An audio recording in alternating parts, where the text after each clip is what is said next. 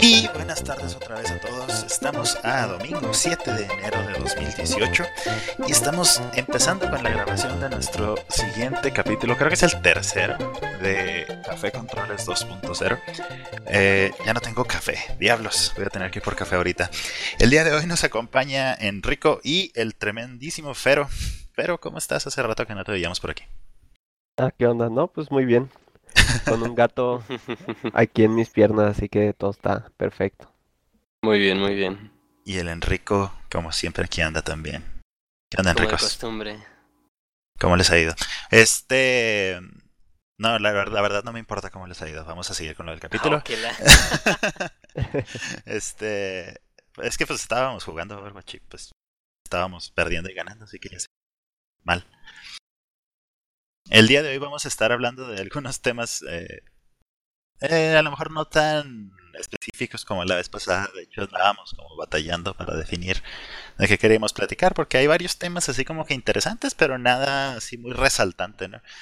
Entonces, eh, pues vamos a platicar de, algunas de las noticias tecnológicas que se han visto en, en la semana, sobre todo esa noticia súper sonada de, de la falla en los procesadores, de tanto de Intel como de arquitectura ARM, y que creo que eso es donde entran los también los de AMD. Em, las dos fallas ya tienen, bueno, no son fallas como tal, son más como, según lo que leí, son como una especie de errores de diseño que pueden llegar a ser explotados, pero que no lo han sido, al menos dentro de lo que se sabe, ¿no? Y ya tienen su nombrecito cada una, este se llama Meltdown y Spectre. Meltdown es el que afecta exclusivamente a Intel y Spectre los afecta a todos, incluyendo todo lo que es ARM y según lo que he leído, Spectre es mucho más difícil de arreglar y, y también puede ser más peligroso. Ujú. Vamos a estar hablando un poco también de, de otras noticias, como lo rápido que se ha estado vendiendo el Switch, como pan caliente esa cosa. Eh, también por ahí salió una noticia de que una organización de esas oficiales, que no sé cómo se llama, catalogó la adicción a los juegos ya como una enfermedad tal cual. Junto con la, creo que junto con la adicción a las selfies, que le pusieron selfitis. Porque pues eh, la liga de Overwatch, la beta abierta de Dragon Ball Fighter Z para los que estén interesados. Y em, vamos a hablar un poco de, de qué hemos estado jugando, ¿no? Y de qué nos gustaría ver en el futuro. Así que pues sin más, yo creo que comenzamos. Empezamos eh, por lo pronto con lo que es el tema este de Meltdown y Spectre. Enrico es eh, arquitecto, diseñador 3D y yo soy eh, químico y mi trabajo no tiene absolutamente nada que ver con, que ver con computadoras. Estoy en, en una rama acá de seguridad y permisos legales, pero afortunadamente tenemos a Fer. Fer sí es eh, ingeniero en sistemas y software y sabe de estas cosas. Entonces, Fer, ¿nos das una entrada de esta cosa? Bueno, pues el problema en sí es de seguridad, ¿no? O sea, se ve ahí como que se menciona impacto en desempeño, pero para mantenerlo claro, el, impacto en desempeño se va a dar debido a los parches que van a entrar para corregir este problema. Pero el problema es de seguridad. Y en palabras simples, lo que esta brecha de seguridad permite es que un programa pueda leer información de otro programa. O sea, la computadora, en lo que viene siendo el subconsciente de la computadora, que es el kernel, lleva ciertos procesos que, o más bien la forma en que está hecho, impide que un programa lea información de otro, a menos que pues se estén compartiendo la información directamente. Pero pues esta brecha permite de alguna manera que no me es familiar, este, acceder a esta información así sin ninguna especie de, de control, ¿no? Y es algo que en realidad pues se tardaron muchísimos años en descubrir, o sea, no es algo así tan fácil, pero pues una vez que lo encuentran, ya es imposible que no, que no vaya a haber quienes vayan a explotar eso. Sí, porque sí vi por ahí de que la falla, bueno, o sea, de que los últimos, o sea, todos los procesadores lo traen prácticamente, era que algo así como de 10 años a la fecha. Pues todos los procesadores modernos tienen ese mismo error y pues no es así como que, ah, este, eh, en las últimas generaciones o por un cambio en el diseño o algo por el estilo, simplemente nadie se había dado cuenta o algo por el estilo, ¿no? Sí, no, es que nadie sabía que eso estaba ahí y o cómo explotarlo, ¿no? Y ya que descubrieron dónde está, pues no tardaron mucho en, sa- en, en ver que tenía que corregirse de inmediato. El problema aquí es que sí lo manejan como algo bastante grave porque eh, tampoco, te digo, sé mucho de esto. Dentro de lo que he estado leyendo vi que, que afecta a un cierto protocolo del kernel que te dividía la información como que en sectores aleatorios de la memoria. Entonces para que ningún programa pudiera, digamos, leer toda la información al mismo tiempo. Eh, y esta cosa, este exploit, de, creo que este es el de Meltdown, lo que hace es que te, te permite acceder a todos los puntos del kernel y extraer pues la información que ahí se guarda, que son pues contraseñas, números de tarjetas, passwords, eh, etcétera, ¿no? Eh, a lo mejor eh, valdría la pena mencionar que el, el Meltdown se le puso Meltdown porque pues básicamente decía ahí que derrite la, la barrera. Lo que son los programas el kernel y el Spec- Spectre era el, otro, el de AMD y bueno, todos los demás procesadores es el que permitía la comunicación entre programas. Entonces, no estoy seguro por qué manejan como si fuera más peligroso ese que el Meltdown, pero lo que sí dijeron es que era más difícil de arreglar, o sea que por eso y por eso me llamó a mí la atención en primer lugar la noticia porque mencionaban que para arreglarlo tenía que haber parches eh, que iban a impactar directamente el desempeño de las computadoras. Este, hablaban, manejaban cifras entre un 5 hasta un 30% de, de bajadas en los en el desempeño, que es un demonial, sobre todo para computadoras como pues que, utilizamos para jugar. eh, sin embargo, el, el, el parche, o sea, era obligatorio, no, no es así como que, ay, tú sabes si se lo pones o no, si quieres seguir con esa vulnera- vulnerabilidad ahí, pero parece ser que al menos para Windows va a llegar como un parche de, de Windows Security Update y pues entra para todos directito, ni hablar. Entonces, pues la verdad no sé qué tanto efecto ya vayamos a ver en el, en el día a día, yo espero que no sea mucho, pero pues ahora sí que, que estuvo buena la... ¿Cómo llamarlo? pues no, o sea, estuvo, estuvo buena la fallita, o sea, ya pues, dices, no manches, 10 años con esa falla. Ahora, no sé tanto aquí, porque yo he leído mucho en foros de que, oye, pues es que Intel tendría que responder o AMD tendría, alguien tendría que responder, pero no estoy tan seguro, porque no es así como que ni lo hayan puesto ya a propósito, ni... Ni se hayan realmente equivocado. Es que- Es exactamente, ese es el rollo. Ajá, o sea, eso es- yo lo veo más bien, este, no tanto como un error de parte de ellos, sino como algo que no se, este, que no fue previsto. Entonces, no sé qué tan justo sea de parte de la comunidad y los usuarios, etcétera, este, reclamar a Intel por algo que no previó. O sea, este, Pues es que no, no solo lo previó, no, no sabían. muchas cosas, pero, o sea, no pueden evaluar absolutamente todo lo que pueda pasar de aquí a 10 años. O sea, entonces no, no creo que sea justo de nuestra parte reclamar que, que Intel responda a esto. O sea, que aunque de todos modos, al hacer el update este ya son ellos respondiendo. O sea, no está ya dentro de nosotros quejarnos en, ah, es que este va a bajar mi, eh, este, el desempeño de mi procesador. No, pues bueno, ni modo, o sea, ya es, es parte de ellos resolviendo el problema. Este o no, este, que, que para nosotros se transmita como, como menos desempeño.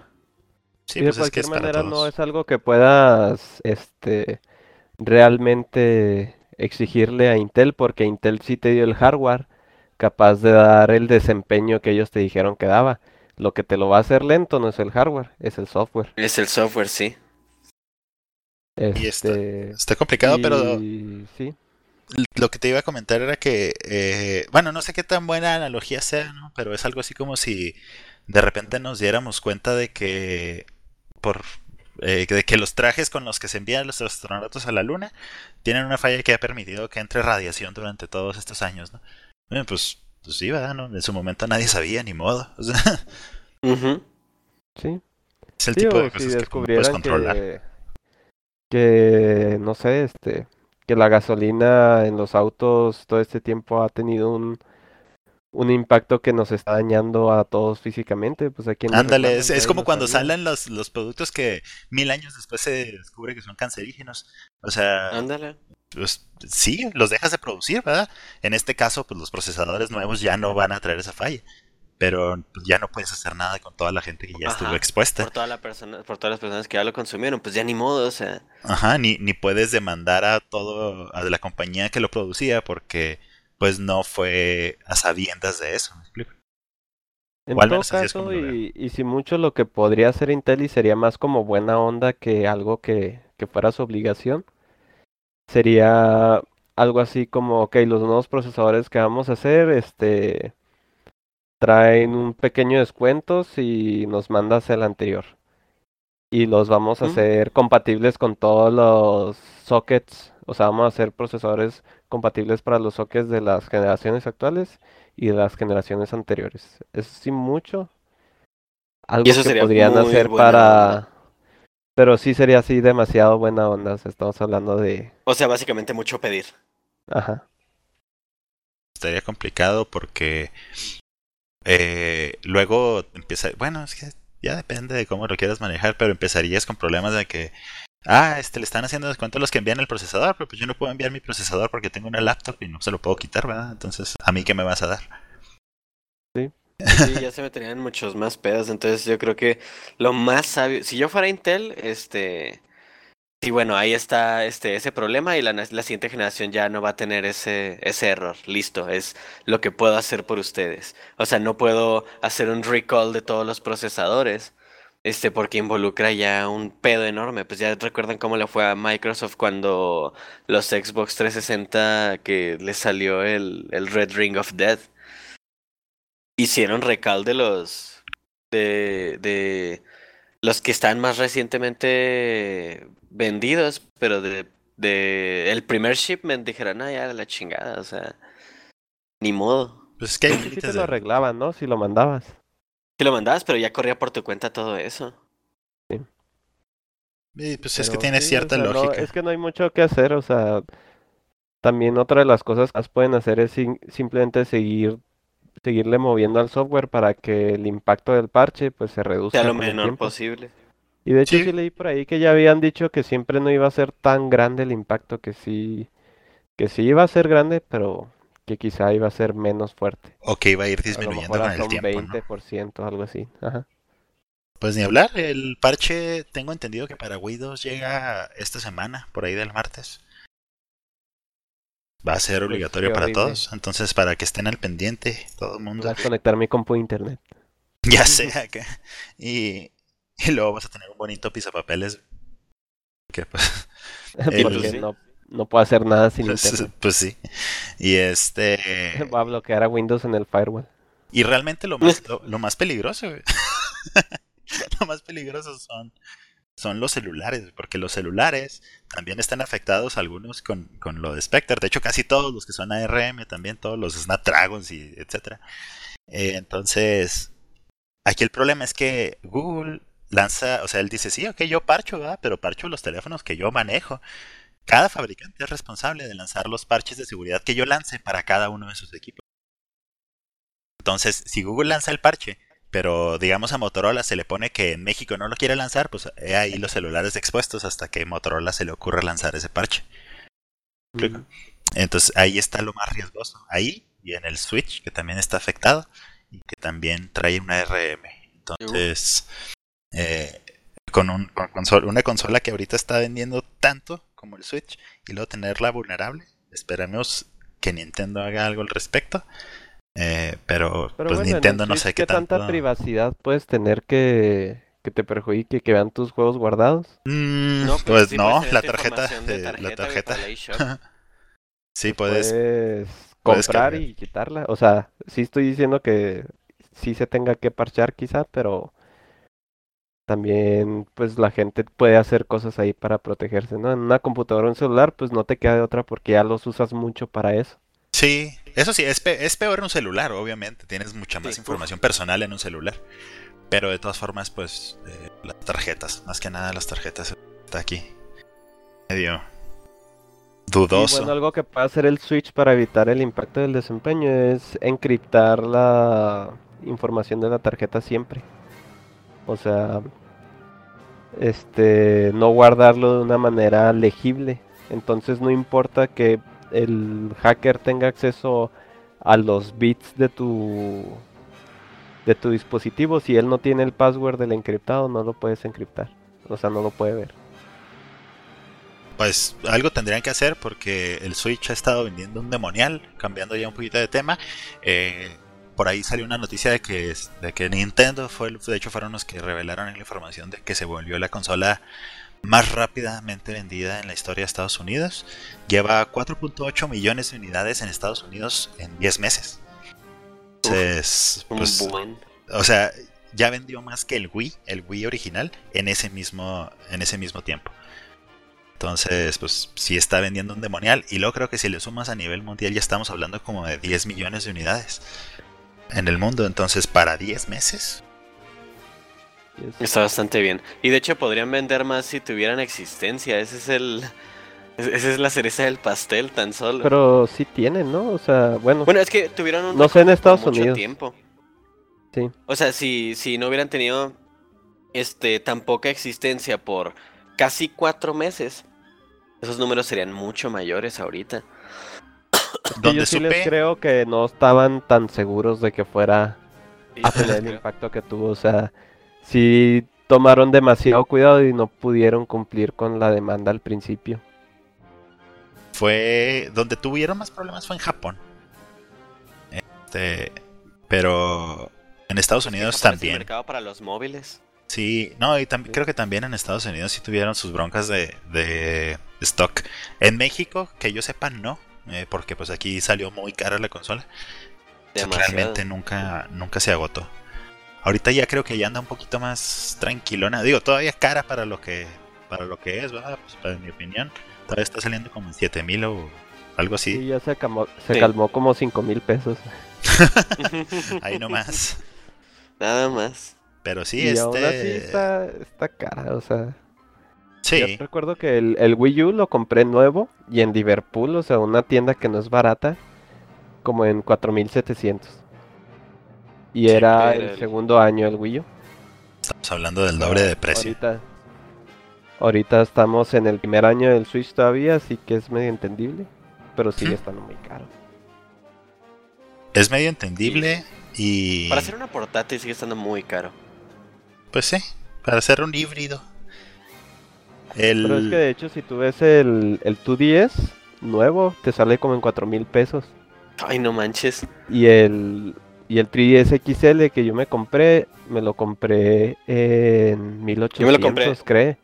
Yo el XL en su momento, en el casi un año que salió, lo compré en 3000. Yo el XL me lo compré ya varios años después también, como dos al menos. Pero casi el año que salió, ¿no? O sea, y el XL te digo, lo agarré súper barato. Porque los bajaron de precio y curiosamente el, el 2DS que tiene menos feature y pues ya es de una consola vieja, está vendiendo muy caro. Lo que pasa es que el 2DS ya viene con... Bueno, trae mejores pantallas y mejor procesador también.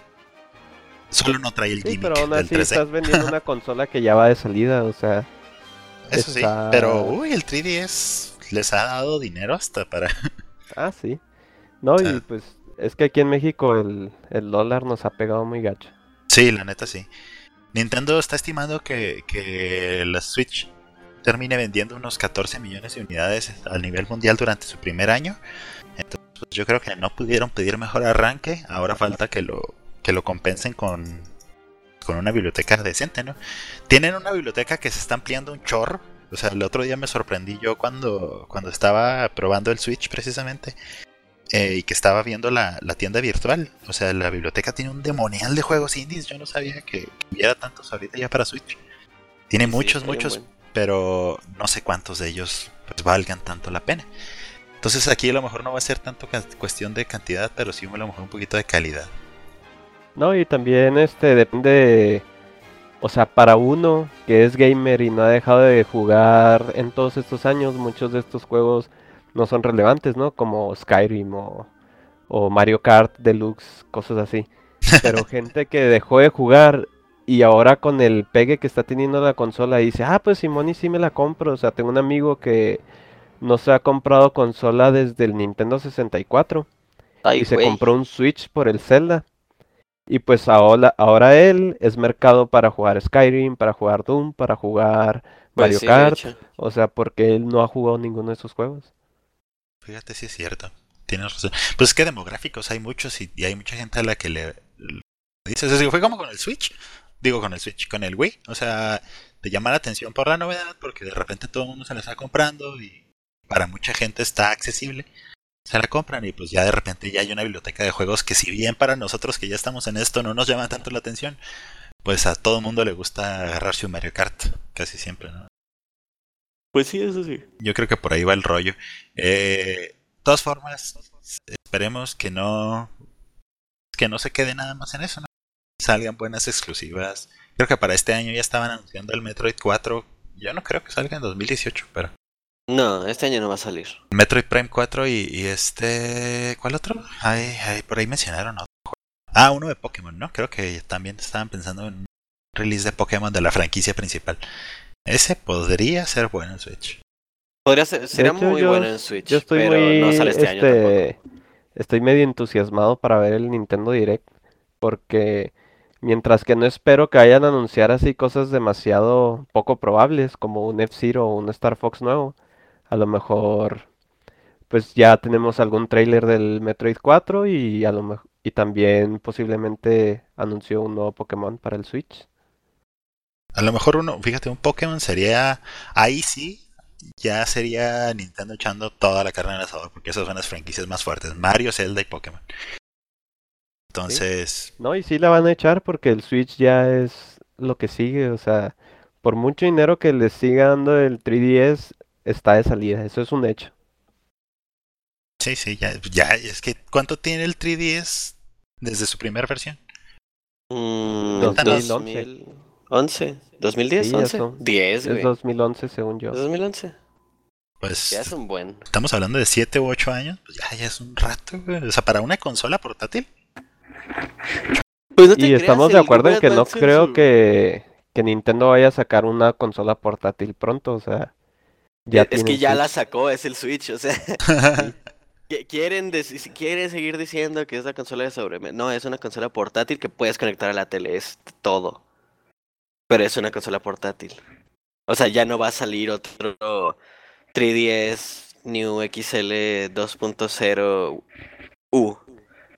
No, eso ya no va a pasar, ya va a ser, va a Ni ser va a Switch salir, U. ni va a salir una consola de sobremesa tampoco, porque esta es No, ya, también. ya van a combinar las dos cosas, ya estuvo.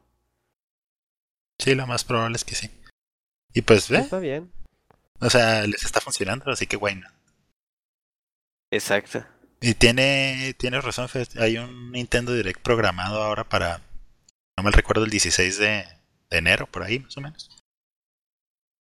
O algo por el Yo estilo. creo que Si va, no- que va a haber anuncio de franquicias nuevas y, y alguna de las clásicas, quizá un Donkey Kong también Sí, salir por ahí. fíjate que tienes razón, un Donkey Kong es muy probable.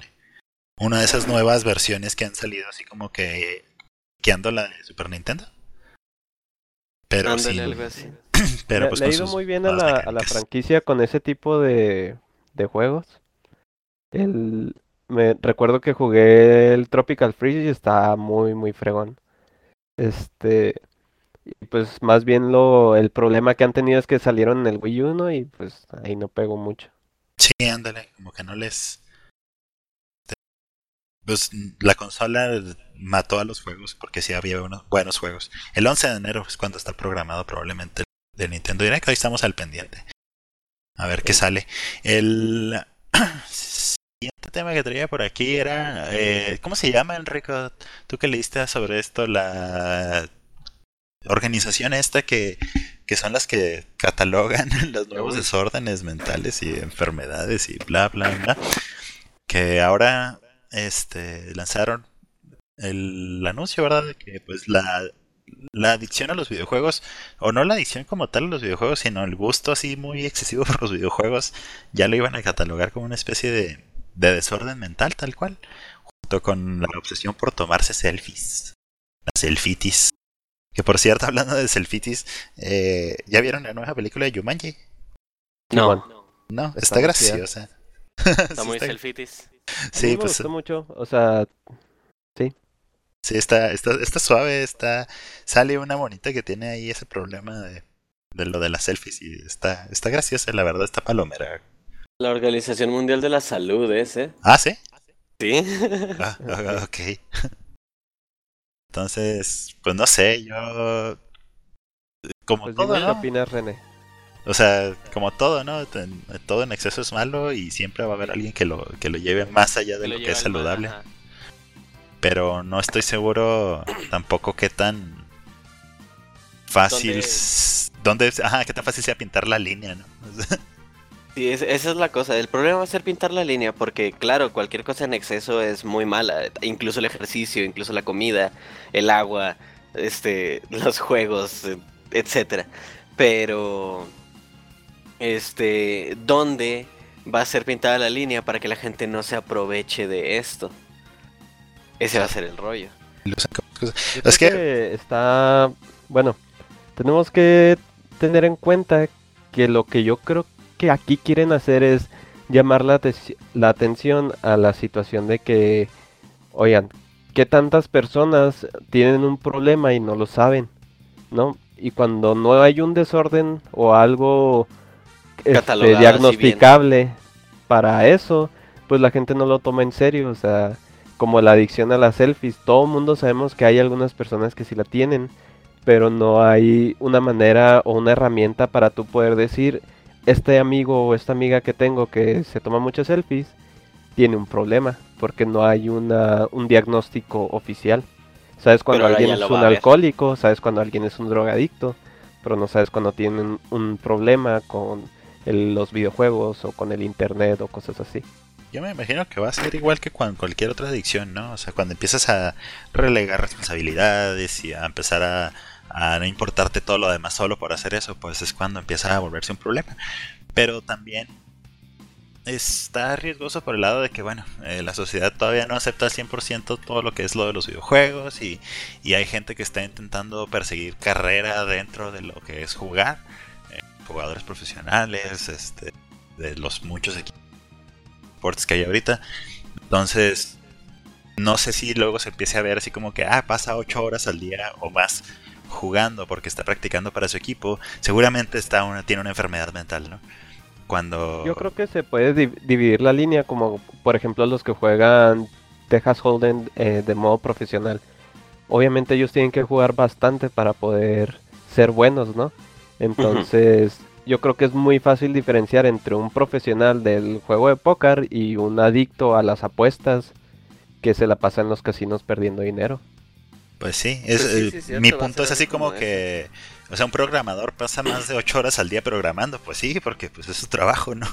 Entonces, como los videojuegos ya están reconocidos como enfermedad, pero no como trabajo, no sé qué tanto Sí. pueda No, y lo que afectar la imagen. Lo que está también y que causa mucha controversia dentro de los mismos especialistas de la salud es que dicen, la persona que tiene un problema con el videojuego tal vez no tiene el, proble- el problema no- o la enfermedad no es el videojuego, sino que tiene depresión, tiene ansiedad, tiene comportamientos adictivos Y el y videojuego es el, verdad- el verdadero diagnóstico. El videojuego es solamente sobre el objeto en el que ejerce su adicción. Aunque donde yo también, yo sí añadiría que, añadiría que los videojuegos son algo importante para mantener en mente. Es que, pues ya lo hemos visto por cómo planean las compañías los juegos, ¿no? Los tratan de hacer a manera que te enganchen. Entonces, ¿qué tanto de eso realmente sí nos afecta psicológicamente? para producir una adicción donde antes había un, una práctica sana de, de hobby. Ajá. Es- es- fíjate, es buen enfoque. Sobre todo por el lado, como mencionabas ahorita, ¿no? De los adictos, por ejemplo, las apuestas. Eh, ¿Qué tan real podría ser alguien que esté que sea adicto a los loot boxes, ¿no? Por De hecho, sí salió un artículo por ahí, dado la, debido a la controversia por Electronic Arts. un sujeto decidió contar su historia donde él desde entre los 13 años y los veintitantos gastó alrededor de 10 mil dólares o algo así en, en puras microtransacciones. No eran loot boxes, pero sí microtransacciones. Y dijo que si era un problema real, este, que, o sea, su problema era, pues, tenía una adicción muy similar a los adictos a las apuestas, porque él sentía un high cada vez que abría una cajita y le salía algo que quería, y como que se fue haciendo adicto a ese tipo de práctica, y con el tiempo él ni siquiera se daba cuenta de que gastó tanto dinero, hasta que un día, pues, dijo, oye, tengo dos trabajos nada más para poder sustentar mis compras De los boxes. en estos juegos de celular, ¿no? Bueno, sí. Simón. Y es cuando ahí pues ya pidió ayuda y fue al psicólogo y pues se mantiene alejado de todo este tipo de juegos. Pero pues es un caso excepcional, ¿no? Imagínate, o sea, las personas que no tienen ese o que no logran obtener ese insight, ¿no? De que, oye, tengo, tengo un problema. Sí, pero también por ahí está, dice él, que pues él estaba en foros donde había otra gente que como él invertía mucho dinero y que si hay este como tendencia o situación de los que les llaman las ballenas, o sea, gentes que son ballenas y que son en realidad los que le dan la mayor parte del dinero a esta, a estas compañías. O sea, el jugador ocasional, así como cuando tú dices, ah, no, ahora sí me voy a comprar 11 cajitas en Overwatch. Tú no eres el que le está dando a Overwatch el- los millones de dólares que ganaron en puras loot boxes. Los que les dan ese dinero son los, los- las ballenas estas, que son personas que si cada nueva temporada o cada nueva este evento, Evento. le meten mil, dos mil dólares para cajitas para asegurarse de que les sale todo. Oh, Y estas son las perso- personas que le dan más dinero a estas compañías.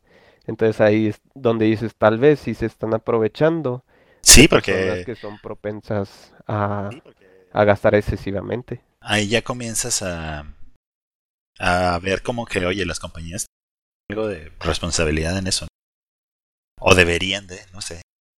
Sí. Bueno, no es cierto, no, no tienen más responsabilidad Y que un casino. no dan cuenta o quizá no es la, la inicial, ¿no? Es, es más como una respuesta al, al consumidor. Por ejemplo, le, veía el video muy interesante de un sujeto otro día que dice él cómo Hitler desarrolló su habilidad para, para mover masas.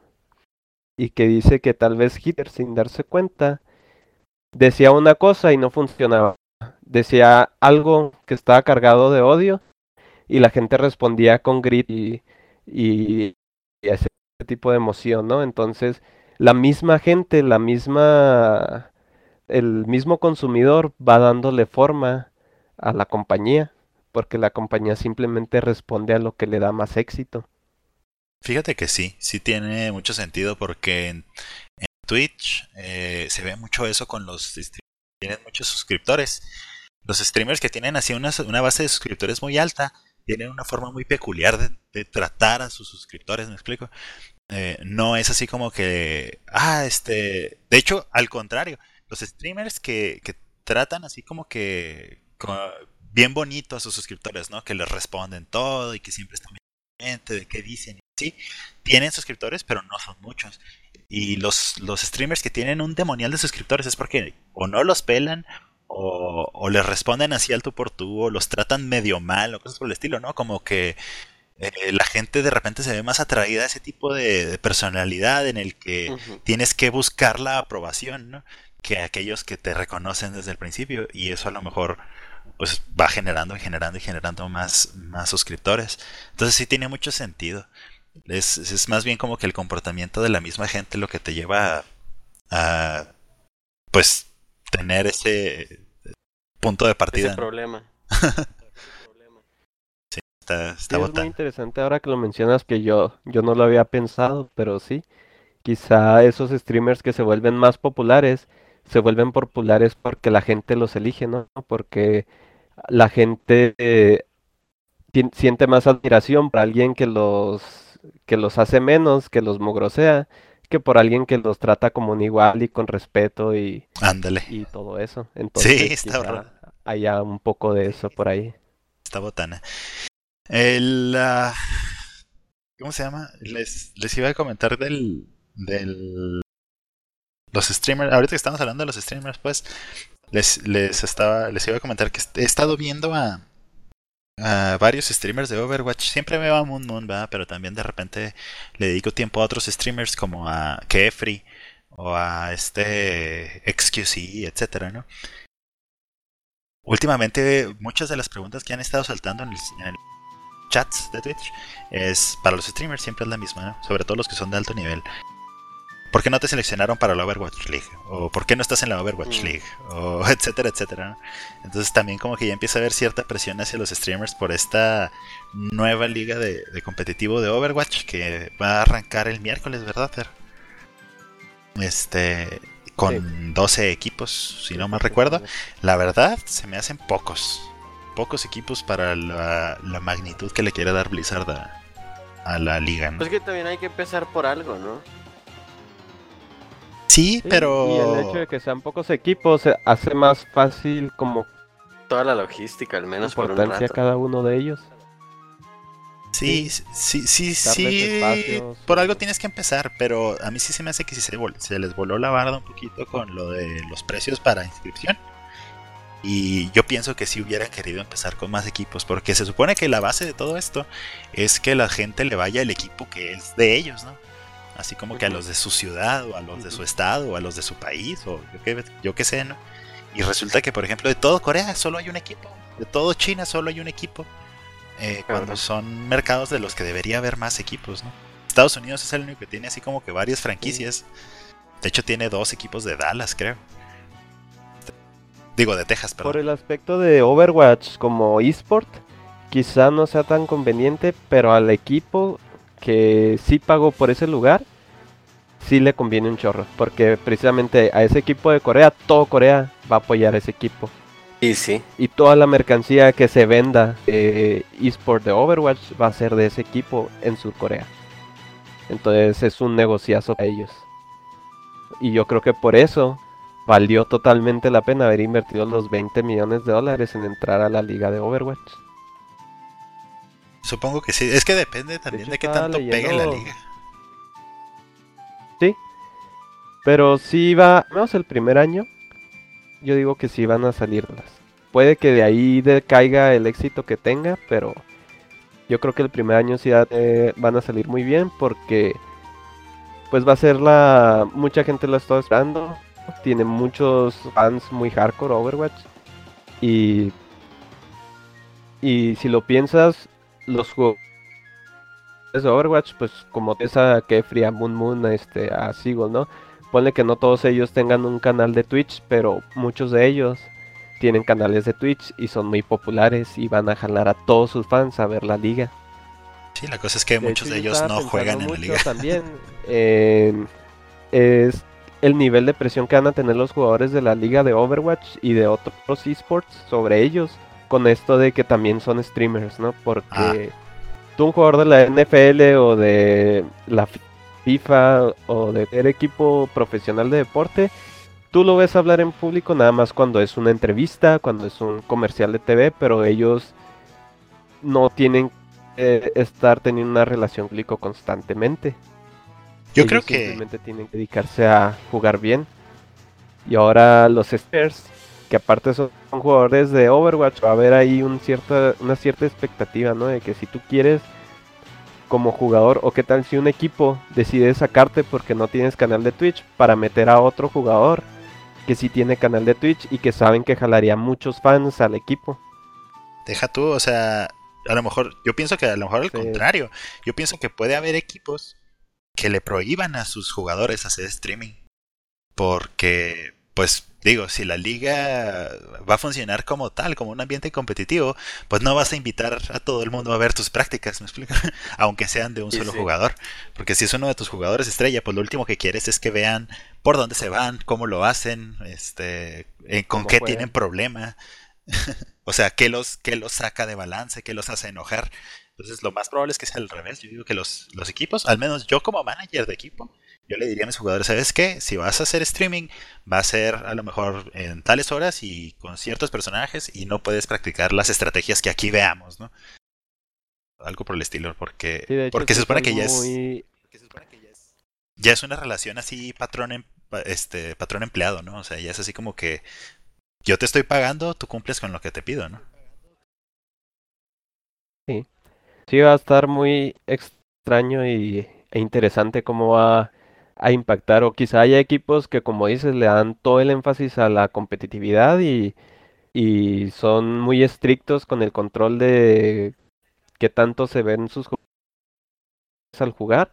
Y a lo mejor hay equipos que digan, no, nosotros no tenemos tanta chance de ganar, pero queremos ganar fans, así que salgan a jugar en Twitch, este, hagan un buen show y pues vendemos mercancía en base a, a la popularidad de los jugadores, ¿no? O sea, puede que haya distintas dinámicas o estrategias para cada equipo. Sí, es probable. Mi pregunta es cómo le van a hacer para, para jalar al jugador eh, promedio que a lo mejor no es tan fan de los esports, no es tan fan de... ¿Cómo le van a hacer para jalar a Enrico? Esa es mi pregunta. Bueno, aquí el- yo creo que también tiene mucho que ver que quizá Enrico no lo vería, no ve deportes aunque sean este fáciles de ver, ¿no? O sea, Pues, ajá, te, si, no a- te si a diré, sí Enrico no vi- le importa, ¿Sí viste qué? A ver, ¿Ok? a ver, quiero ver cómo termina esto. no, estaba esperando que quieras lo que lo que sí viste. Ah, no, es que, por ejemplo, cuando este jugábamos mucho Heroes of the Storm, sí veía los, este, los juegos esos. Este, el, el Heroes of the Dorm y todo eso, todo sí lo veía. Este, solo con Overwatch no me entusiasmaría tanto realmente. O sea, sí es visible, pero sí me he dado cuenta muy, muy canijo. Por ejemplo, ahora en, en el grupo todos ustedes hablando del Overwatch League y todo, incluso aquí en el podcast, y yo así de, pues no, no tengo nada que decir, no. No creo que haya una muy buena manera de Blizzard para jalar a alguien como yo a eso, al usuario común. Ok. Oye, Fer, bájale un poquito poco tu... Bájale un poquito tu sensibilidad, Fer, porque se está repitiendo ahí lo que decimos, creo.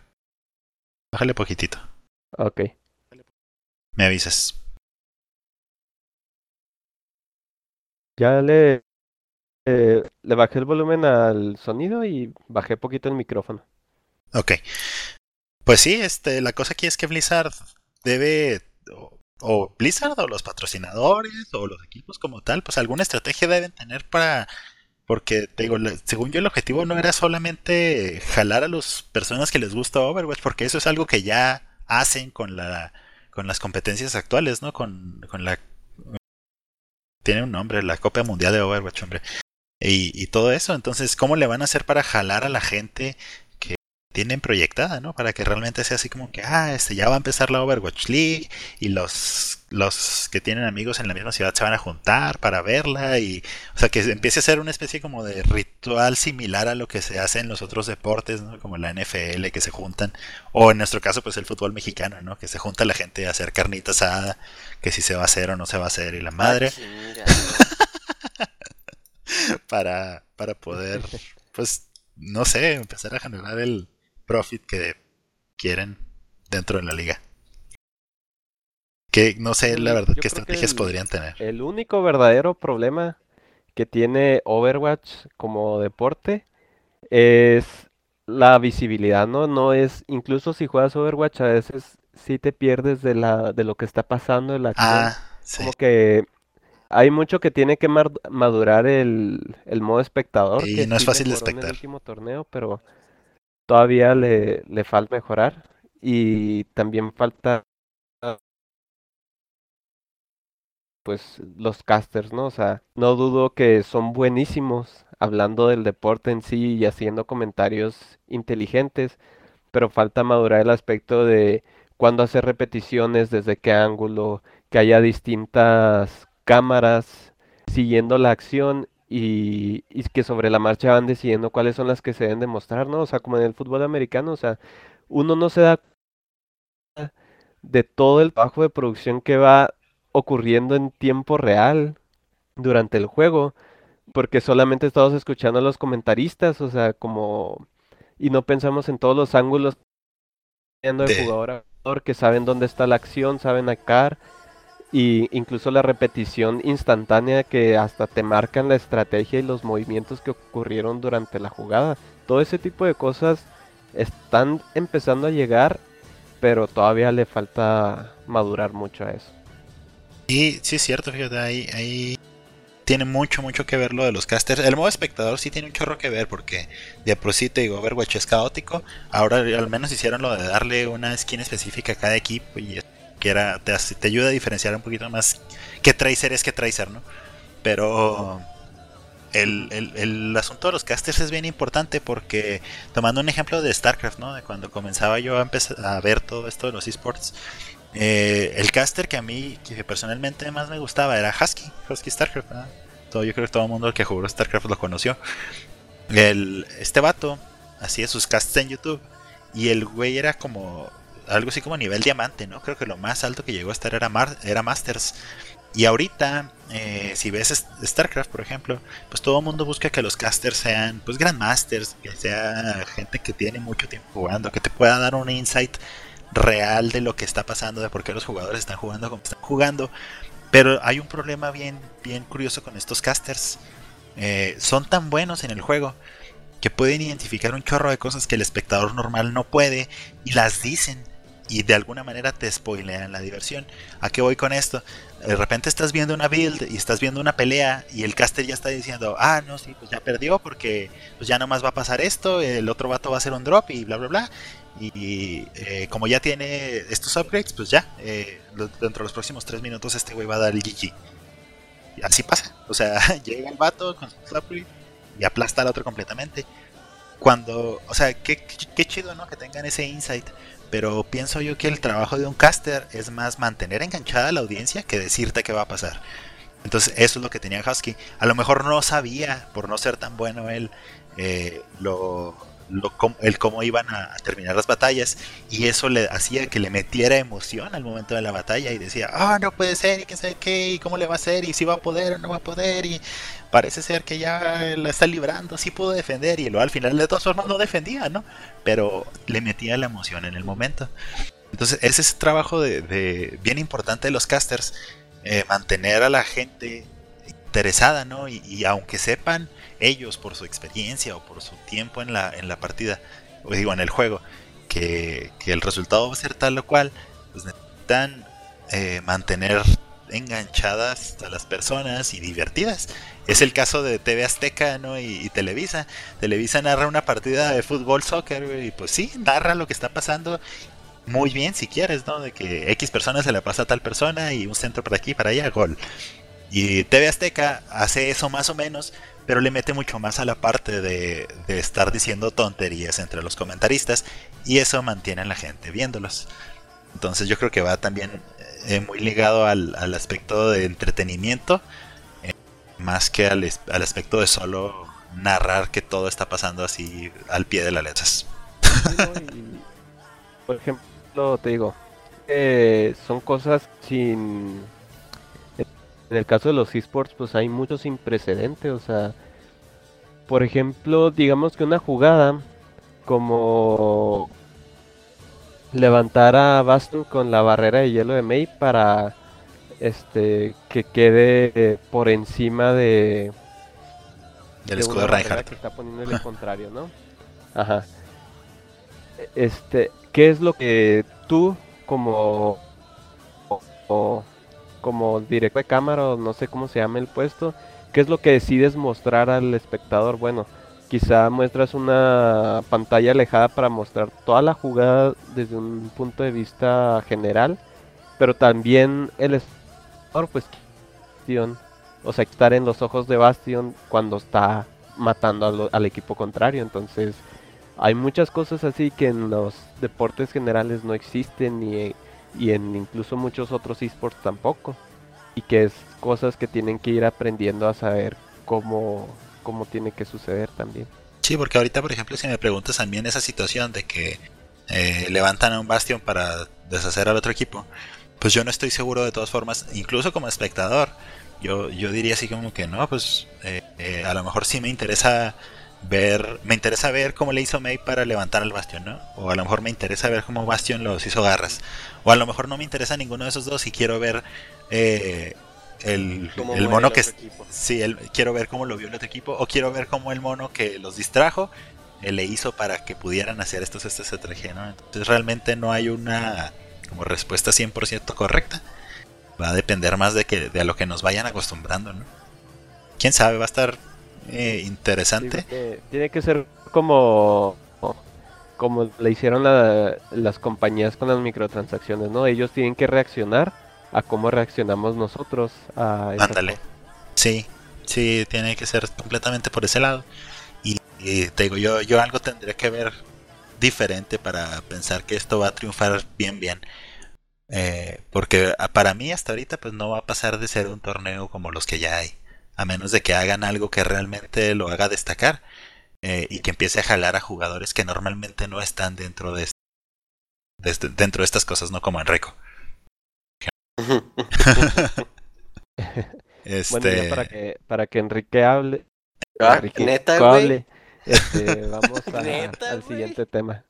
ya sé. Fue más como un typo que, Un que, typo. que me equivocara cómo va tu nombre. Oh, qué le- Ya sé. El, el día de ayer estuve como hasta las 2 de la mañana, dos y media más o menos, jugando Persona 5, güey. Mm, de verdad te estás obligándome a hablar, ¿verdad? No, es que la verdad el tema, el tema que sigue era pues, era ya algo más relax, ¿no? Eh, Quería ver, pues como dijo el Fer, a ver qué han estado jugando últimamente, que no sea Overwatch, porque todos los días jugamos casi.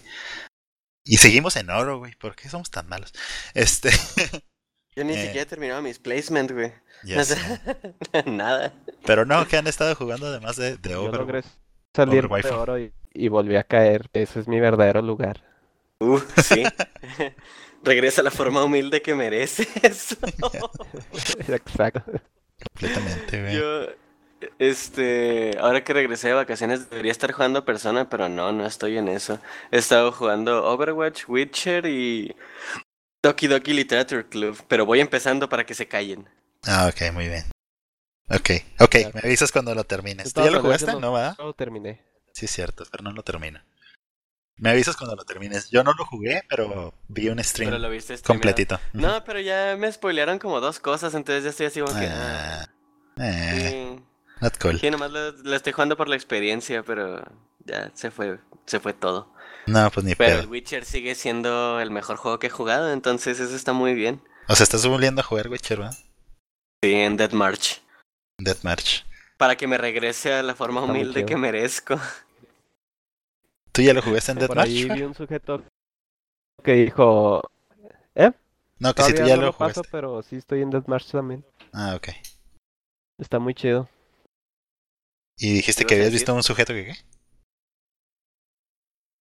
Este, un sujeto que dijo que aconsejó que jugáramos Witch haciendo roleplaying del Geralt de los libros.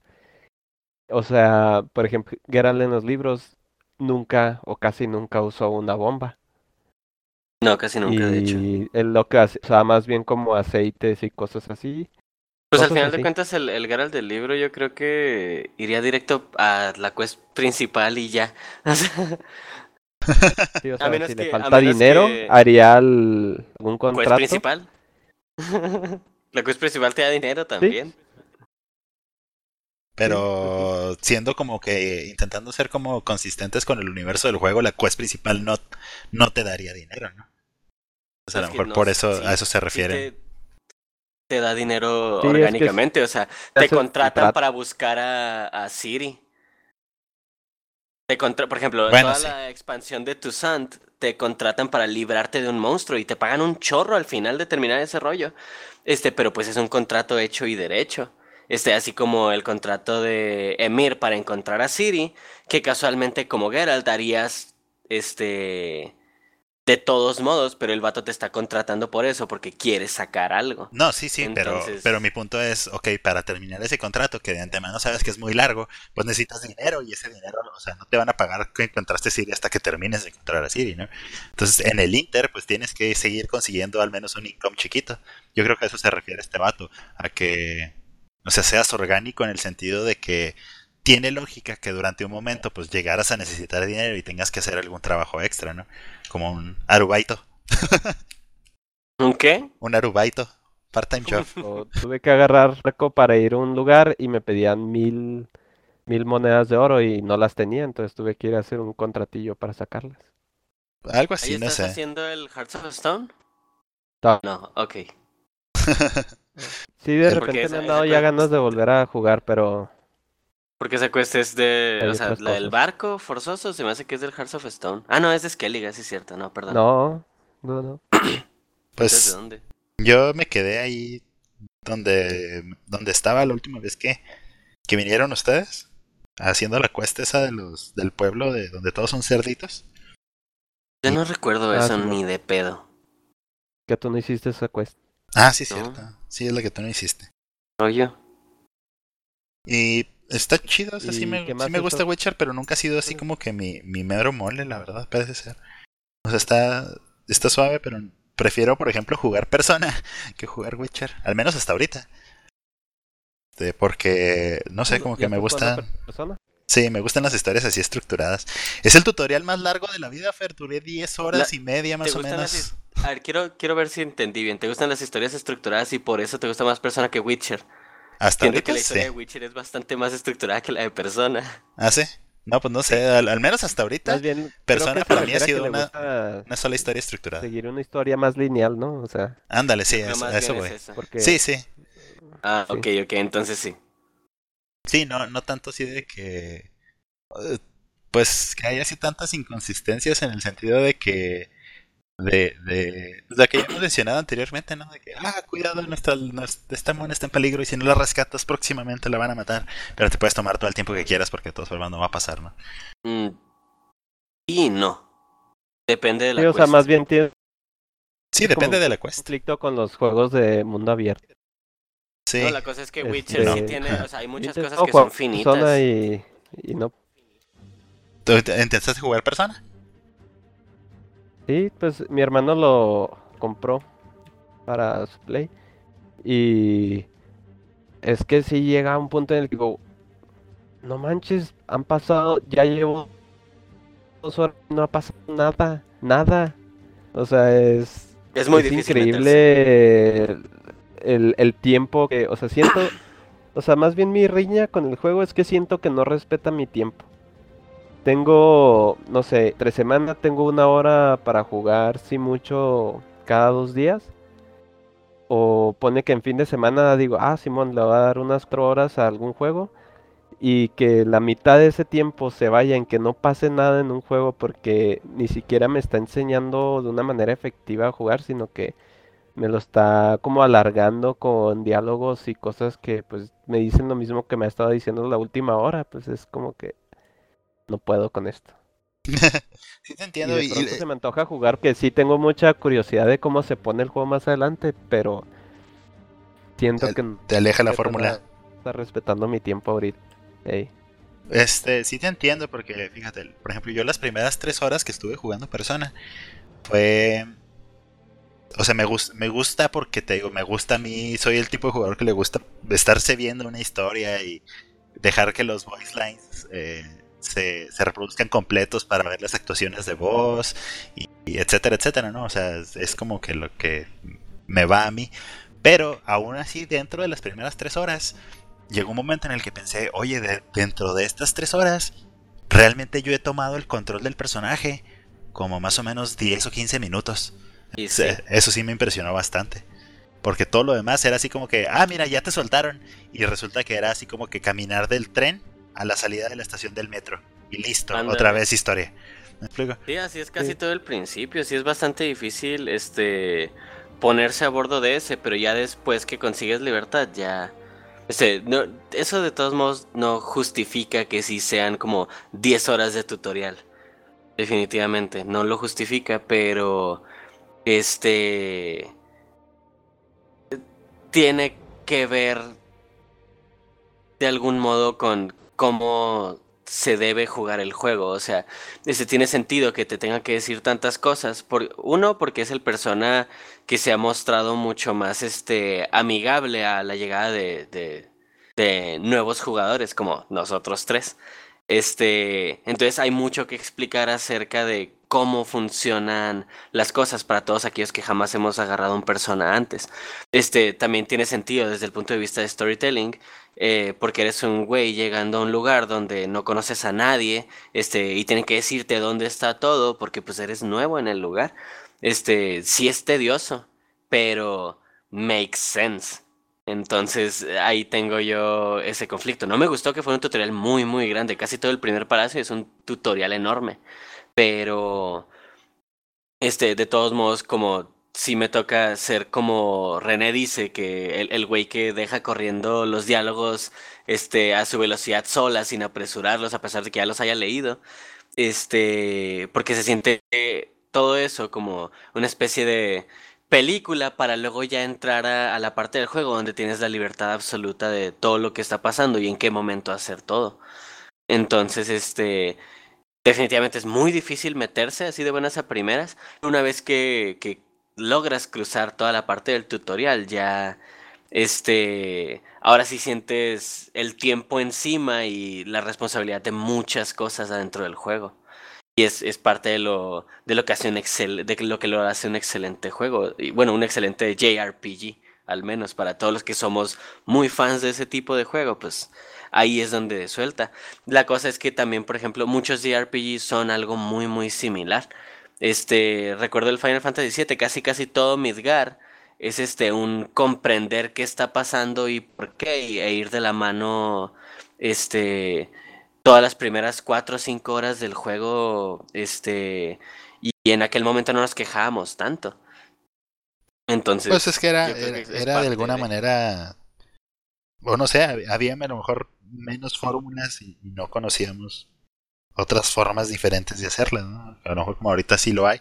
Digo, a mí no me molesta realmente. Yo creo que el, bueno, no, no es así como que sienta de que, ah, desperdicié mi tiempo, pero sí es así. O sea, me impresionó un chorro que incluso acercándote al final de esas primeras 10 horas y media que me tomó a mí terminar el primer palacio, ya casi al final, eh, todavía hay un momento en el que uno de los personajes te dice, oye, pues ya sé que te he estado explicando, todavía me faltan cosas que explicarte, pero ahorita ya no hay tiempo, entonces léelas en ahí en el menú de tutoriales, ¿no?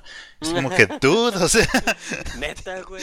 sí, así que has tenido 10 horas y todavía faltan cosas, no mames. Sí, la neta, Morgana, yo creo que toda la comunidad del personal lo odia.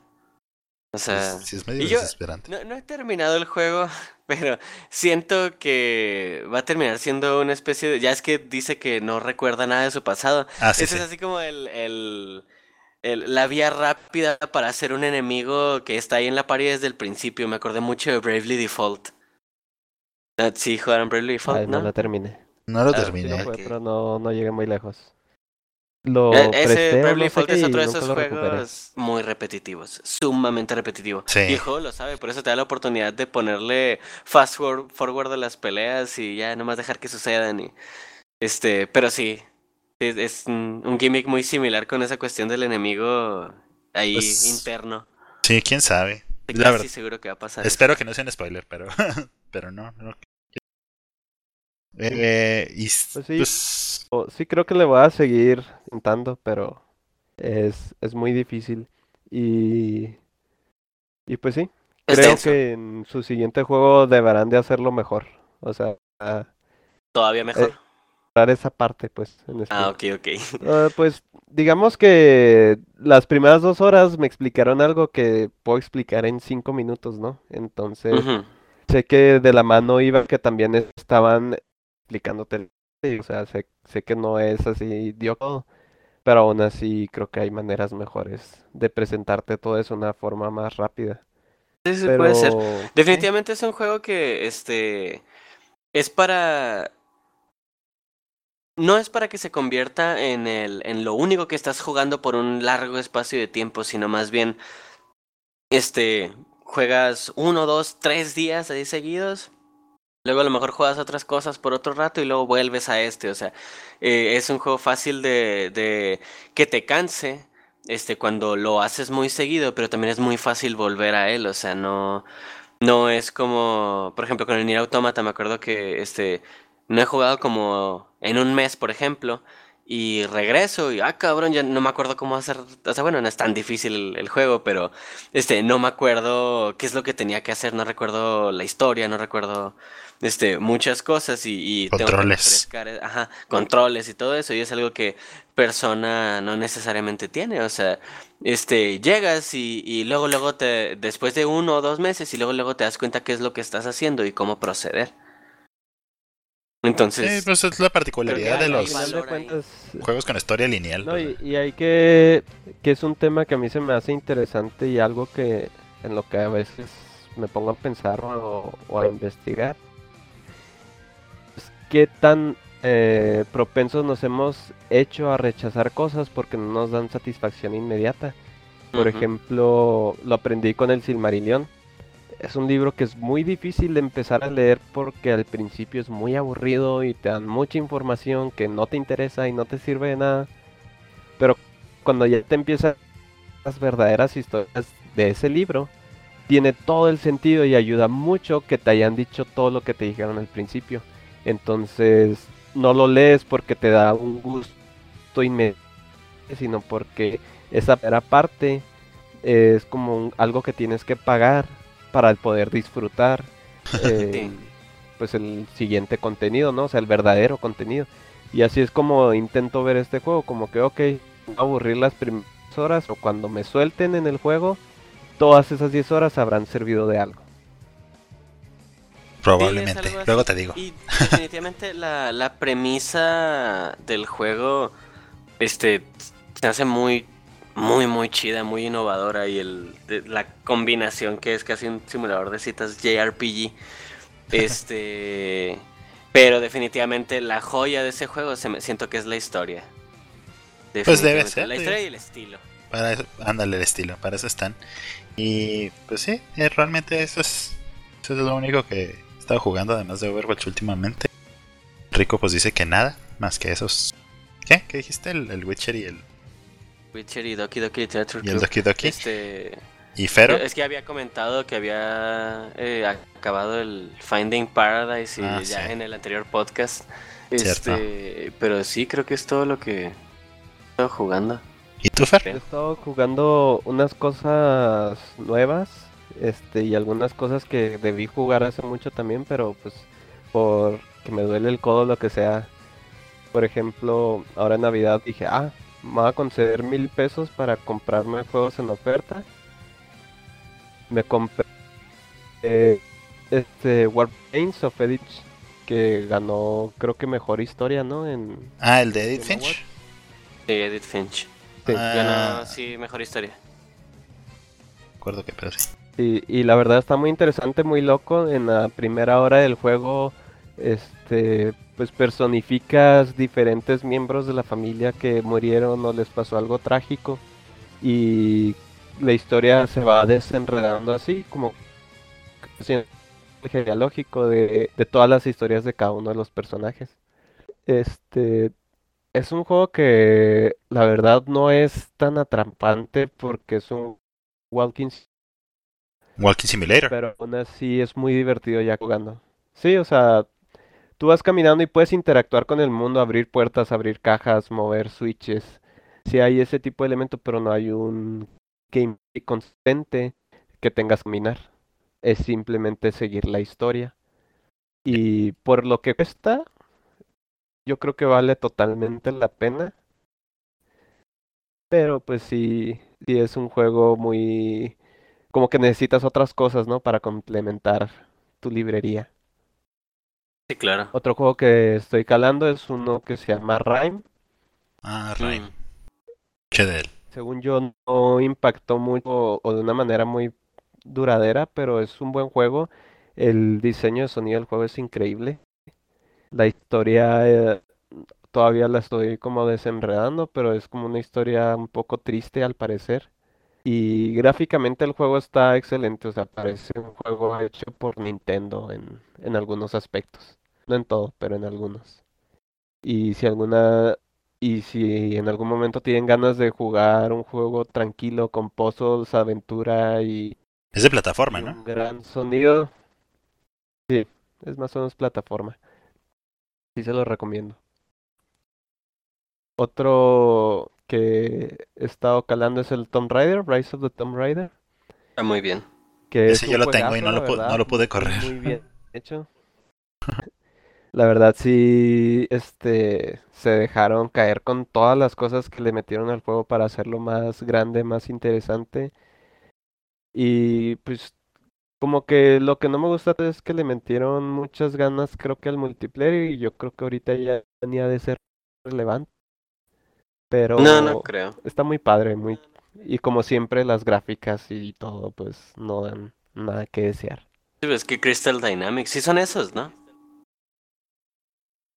La verdad no sé, yo no. Casi creo que sí. Seguro. Pero muy Y bien. pues, este, otro juego que acabo de, de retomar que ya hace rato que debía haber agarrado es el Bloodborne. Mm, ya. Eh, hermano de Navidad y pues ayer tuve chance de calarlo y vaya, refrescó, revivió mi amor por ese tipo de juego porque el Dark Souls 3 lo mató. ¿Por qué? Porque es, es diferente, es como que sí, sí me intriga mucho ese juego. Órale. ¿Y de qué trata en sí? Empieza en que, ¿sabes? Me hace pensar un poco en la película de la pu- ¿La película de qué? como que durante la noche o durante ciertas de la purga. Ah, O sea, Ah, lo ok. que he cachado en el juego es que hay cazadores que salen a la ciudad, pues a cazar y criaturas, este, están como aterrorizando a esa, esa ciudad. Y como que la gente misma que vive en la ciudad ya está acostumbrada a esto, pero están todos locos de todas maneras. Está muy como, oscuro y siniestro.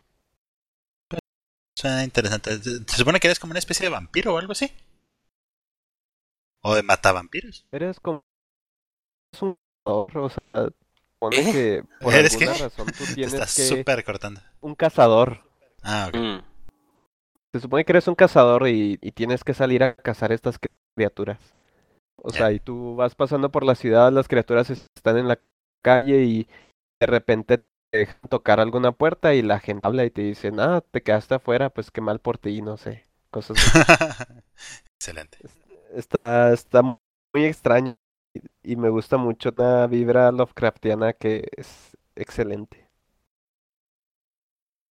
Creo que. Pero bueno, es un juego nada- bastante viejo, ya no es noticia. Yo creo que más que nada por las fechas, pero sí. Sí, hace falta dedicarle un rato más a, a los juegos single player, al menos de mi parte, porque sí. Ahora que he estado jugando a personas, sí es así como. Como que ya me hacía falta tener una experiencia para mí solo. Entre esta y el Zelda, yo creo que ahí me la voy a llevar toda. Sí, yo creo pues sí. ya. Pues agarras lo mejor del año. Sí, prácticamente.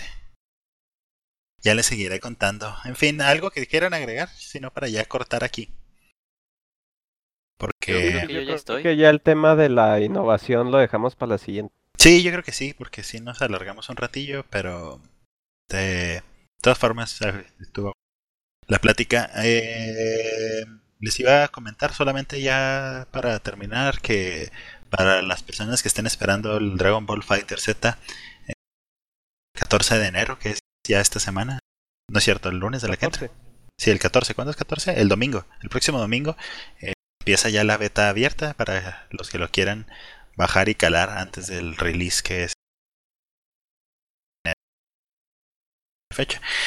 Si tengo chance, yo, yo, lo- yo creo que sí lo calo. Yo sí lo voy a calar en el Play 4 al menos. Y pues yo creo que por lo pronto sería todo. Eh, nos vemos la próxima semana. Eh, algunas palabras para despedirte, Fer. Últimas palabras de sabiduría. Buenas Eh, noches. Buenas noches. Ah, no le pongan azúcar a su café. Pues nos vemos la próxima Además. semana o el próximo podcast. Ya sé. Sale pues. Chido. sea. Chido.